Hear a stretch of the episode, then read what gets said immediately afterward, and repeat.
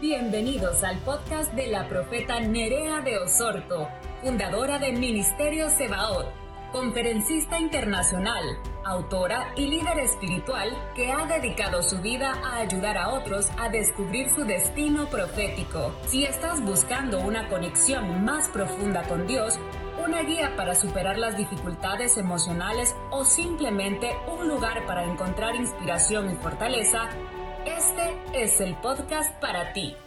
A veces tenemos tantos paradigmas en la mente o malas enseñanzas que nos dieron que crean prejuicios en nuestras vidas.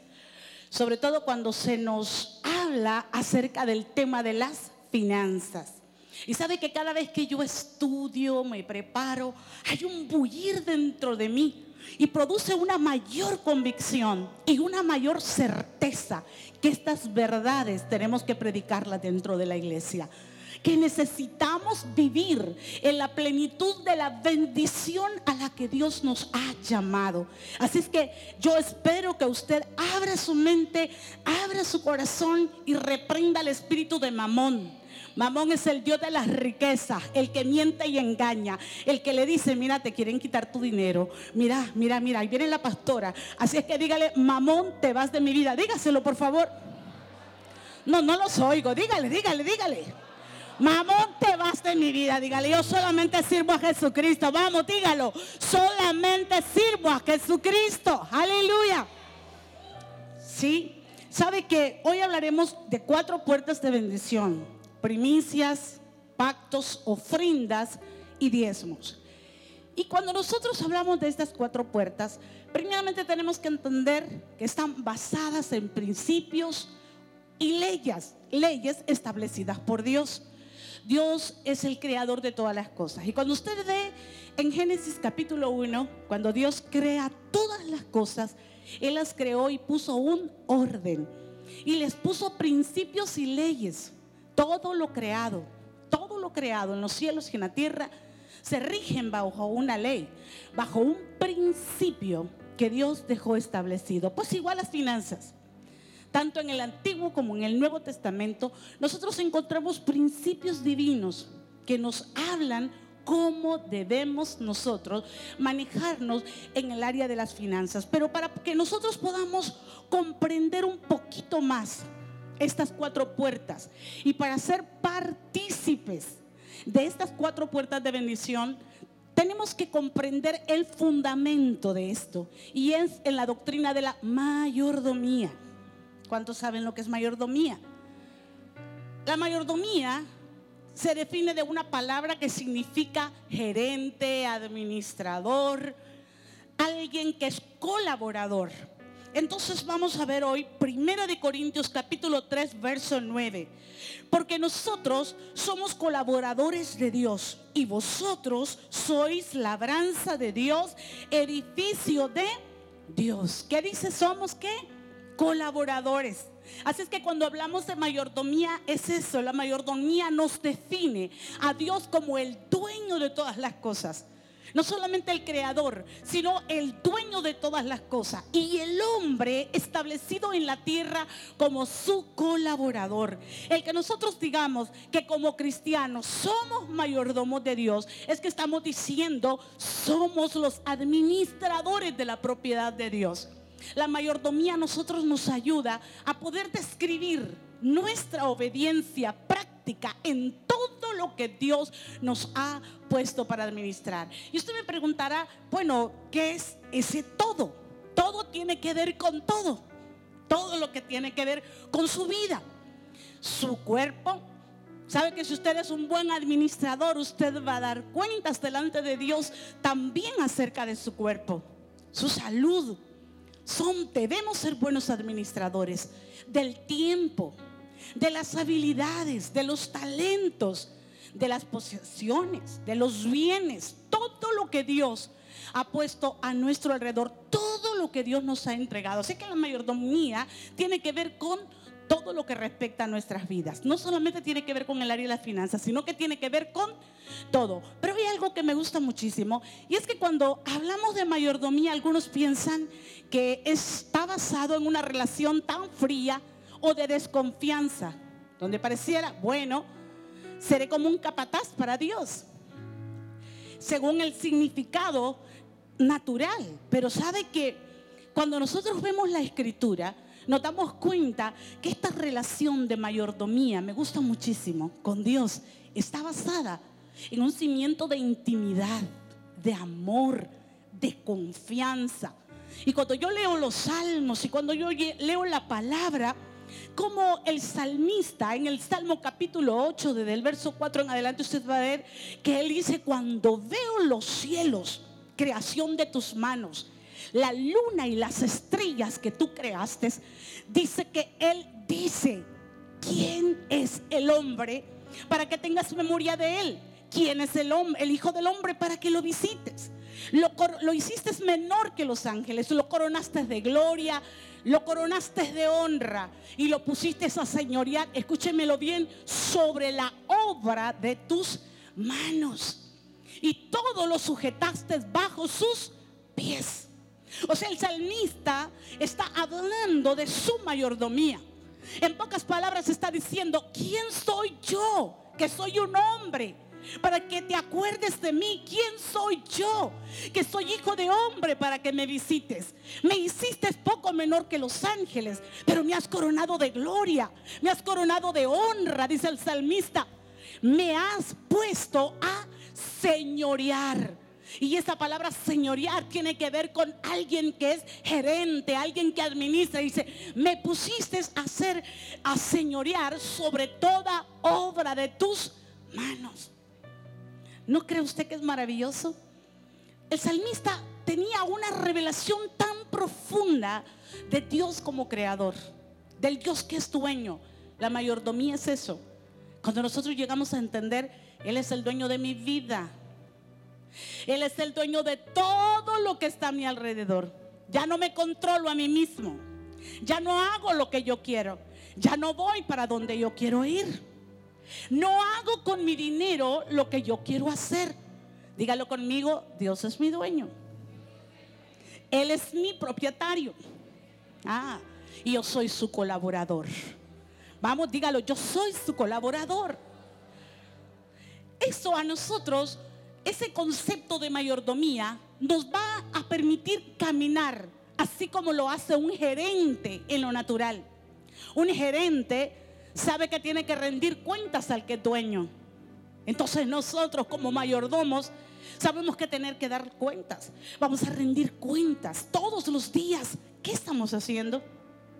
¿Cómo yo estoy manejando todo lo que Dios me ha dado? ¿Cómo estoy manejando mi casa? ¿Sabe que un día el Señor me habló y comenzó a decirme, no desperdicies la comida? Y el Señor comenzó a mostrarme que en aquellos tiempos habían lugares exclusivos donde se colocaba lo que sobraba de la cosecha y eran en las esquinas donde no se podía cortar. Porque aquello que estaba en las esquinas, en, en las cosechas, era exclusivo para los pobres. Y ellos llegaban y se colocaban en esas esquinas y tenían derecho. Y el Señor comenzó a hablarme. Y yo recuerdo que fui tan quebrantada en mi interior de darme cuenta que, ¿cómo puede ser que el Señor esté pendiente de cosas tan pequeñas? Eso es mayordomía. ¿Qué hago yo con lo que tengo?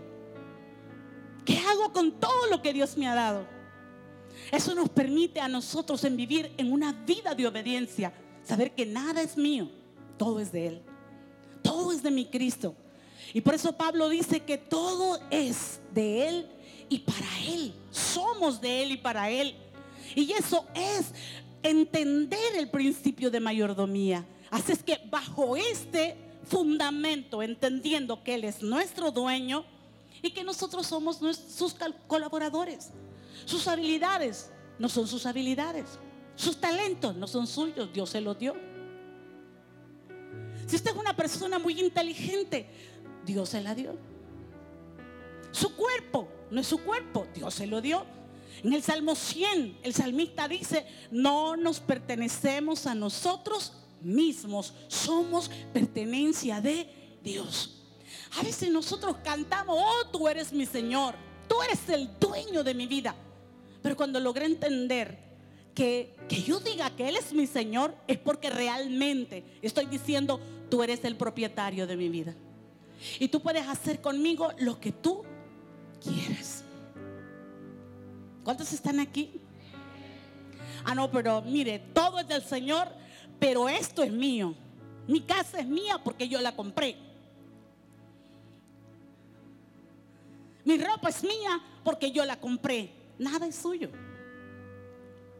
Nada es suyo. Todo es de Él. Ahora, ¿qué es lo más importante en la mayordomía? Es que como mayordomos en el principio de Dios, no es que Dios viene a quitármelo todo a mí. No, al contrario. Todo se basa en, una, en un principio maravilloso. Al que da con generosidad, a este se le da una cosecha generosa. Si yo siembro generosamente, yo voy a cosechar generosamente. Voy a ponerle un ejemplo. Eh, mi casa es una casa que todos dicen, pastora, como hace todo el que viene come. y siempre es comida. Y siempre hay para comer. Yo no puedo decir, no es que Dios ha puesto en mi corazón que yo sea una persona dadora para hacerme más pobre. No, al contrario. Cuando yo extiendo la mano para dar, entonces yo estoy provocando que la mano de Dios me dé el doble, el doble de lo que yo he dado. Ese es el principio de mayordomía. Es que en la medida que yo doy, Dios me va a soltar una bendición mayor que lo que yo doy. Y no solamente eso, la mayordomía tiene un principio maravilloso y es que todo se multiplica. Ah, hacerlo fuerte.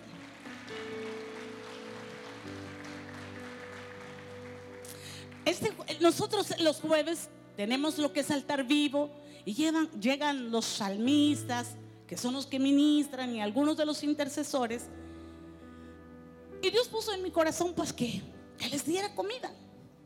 Y esta semana le digo a la que asiste, le digo, ¿sabes qué? Yo ya estoy llorando que Dios pueda mandar, mandarnos más provisión.